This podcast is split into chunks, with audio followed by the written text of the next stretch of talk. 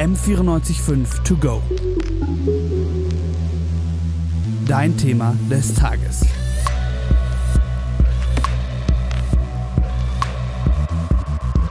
Mit 40 in Rente gehen. Das hört sich doch vor allem für meine Generation, die ja aller Voraussicht nach irgendwie mit 110 in Rente gehen wird, erstmal an wie ein wahr gewordener Traum. Ist aber nicht nur ein Traum, sondern tatsächlich der Lebensstil von den sogenannten Frugalisten.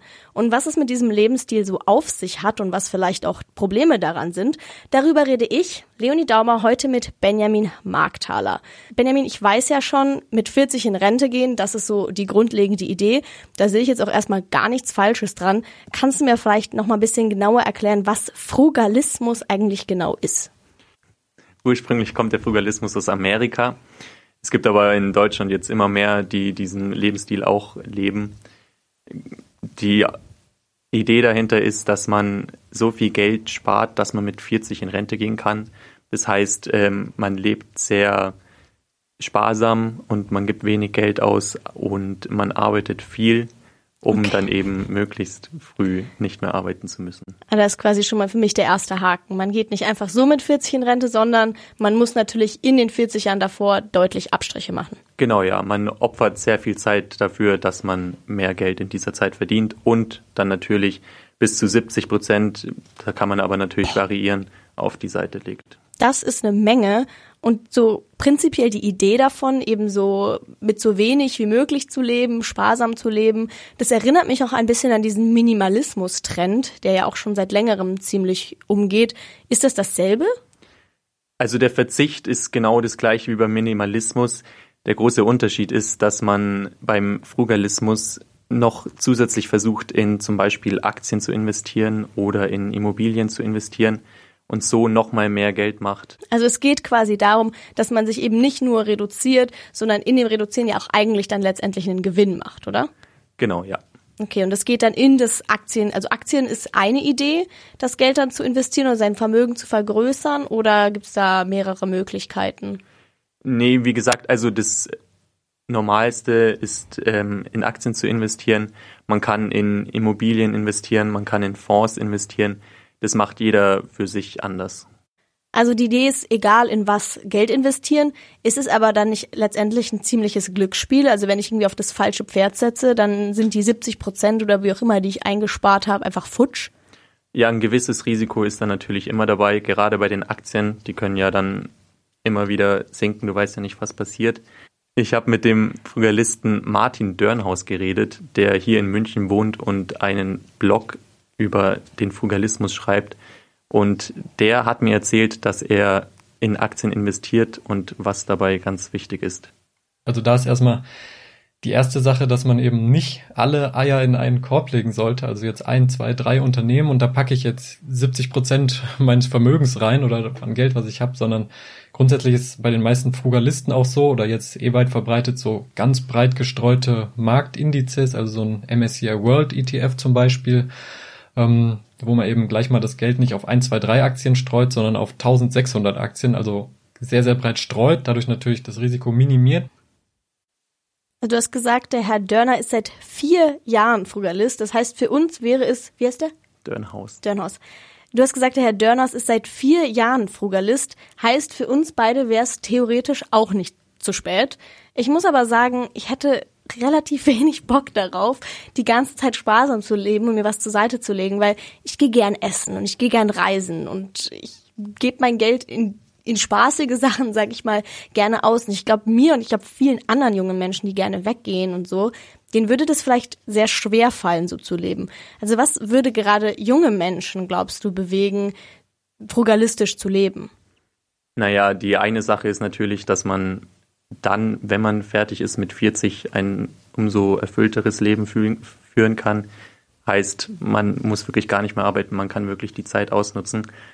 Das andere, was auch Martin Dörnhaus gestört hat, war der Konsum, der gerade in unserer Generation sehr hoch ist.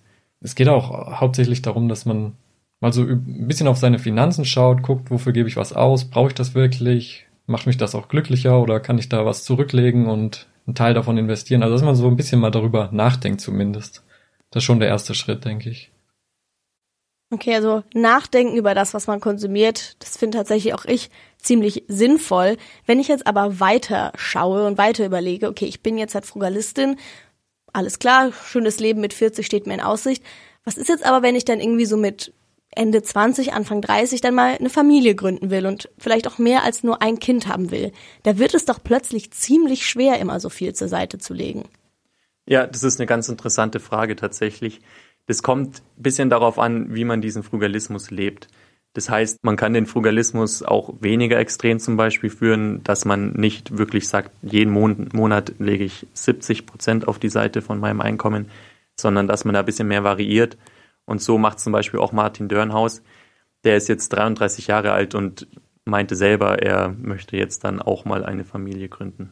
Ja, selbst dann, da muss man natürlich, kann man das natürlich wieder anpassen. Also wenn ich jetzt 70 Prozent spare und im Monat von meinem Gehalt irgendwie und dann kommt ein Kind und man braucht vielleicht eine größere Wohnung und ähm, so ein Kind ist ja auch an sich nicht umsonst. Klar, dann muss man dann natürlich das Verhältnis ein bisschen verschieben, aber irgendwas geht immer, ist so meine Meinung. Also irgendwie kann man immer schauen, dass man was zurücklegt, dann ist es in der Phase halt weniger, aber ich würde jetzt auf keinen Fall irgendwie die Familienplanung deswegen verschieben.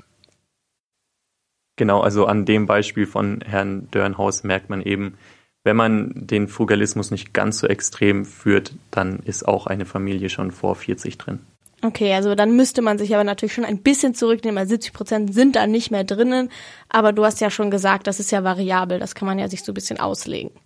Okay, genau. also du hast mich jetzt weiter überzeugt. Familie ist auch möglich, wenn man halt dann nicht mehr ganz so viel zurücklegen kann. Jetzt denke ich aber dran, okay, jetzt bin ich 40, jetzt bin ich in Rente. Und jetzt habe ich einfach noch, wir werden durchschnittlich jetzt vielleicht knapp 100 Jahre bis dahin vielleicht, dann habe ich jetzt noch 60 Jahre und nichts zu tun. Wird einem da nicht todeslangweilig? Ja, das gleiche habe ich mich auch gefragt. Gerade nach paar Wochen, wenn ich mal nicht so viel zu tun habe, merke ich selber, ich muss irgendwas machen. Mit der Frage habe ich auch Herrn Dörnaus konfrontiert und er meinte, er hat äh, neben seinem Job, den er mit 40 aufhören möchte, noch ein zweites Standbein. Ja, meine zweite Stellschraube ist, weil mir das alles ja auch irgendwie dann noch zu langsam ging, dass ich ja nebenberuflich dann noch ähm, online was mache, also im Self-Publishing und sogenannte T-Shirt-Business. Genau, das ist eine der Sachen, die er macht. Er veröffentlicht Bücher, er schreibt eben den Blog, wo er viele Leute vom Frugalismus erzählt, wie man richtig in Aktien investiert, wie man eben in jungen Jahren viel Geld sparen kann. Und das möchte er dann auch nach seinem, nach seiner Kündigung bei seinem Job weitermachen. Ist das dann eher wie so ein kleines Hobby-Nebending, was er halt so betreibt, wenn er gerade Zeit hat? Weil das stelle ich mir jetzt schon, jetzt schon schwierig vor, zwei Jobs zu haben und bei dem einen den Plan zu haben, dass man den ja dann später alleine weiterführt. Also er meinte, er verdient über dieses zweite Standbein, über dieses Self-Publishing, wie er es genannt hat, sehr viel Geld, fast sogar mehr als mit seinem normalen Job. Und dass er auch jetzt schon praktisch in Rente gehen könnte und von diesem zweiten Standbein leben könnte. Die nächsten Jahre wird er jetzt aber auf jeden Fall noch ganz normal weiterarbeiten und dann wahrscheinlich eben nur noch auf dieses zweite Standbein sich konzentrieren. Also insgesamt kann man, glaube ich, sagen, jeden Monat 70 Prozent von seinem Einkommen zur Seite zu legen, das ist bestimmt nicht für jeden was. Aber die Idee zu haben, sich jeden Monat vielleicht bisschen was zur Seite zu legen, um, wenn man dann mal in Rente ist, sei es mit 40 oder mit 70, sich ein bisschen schöneres Leben leisten zu können, an dem Gedanken ist ja eigentlich überhaupt nichts falsch. M945 to go.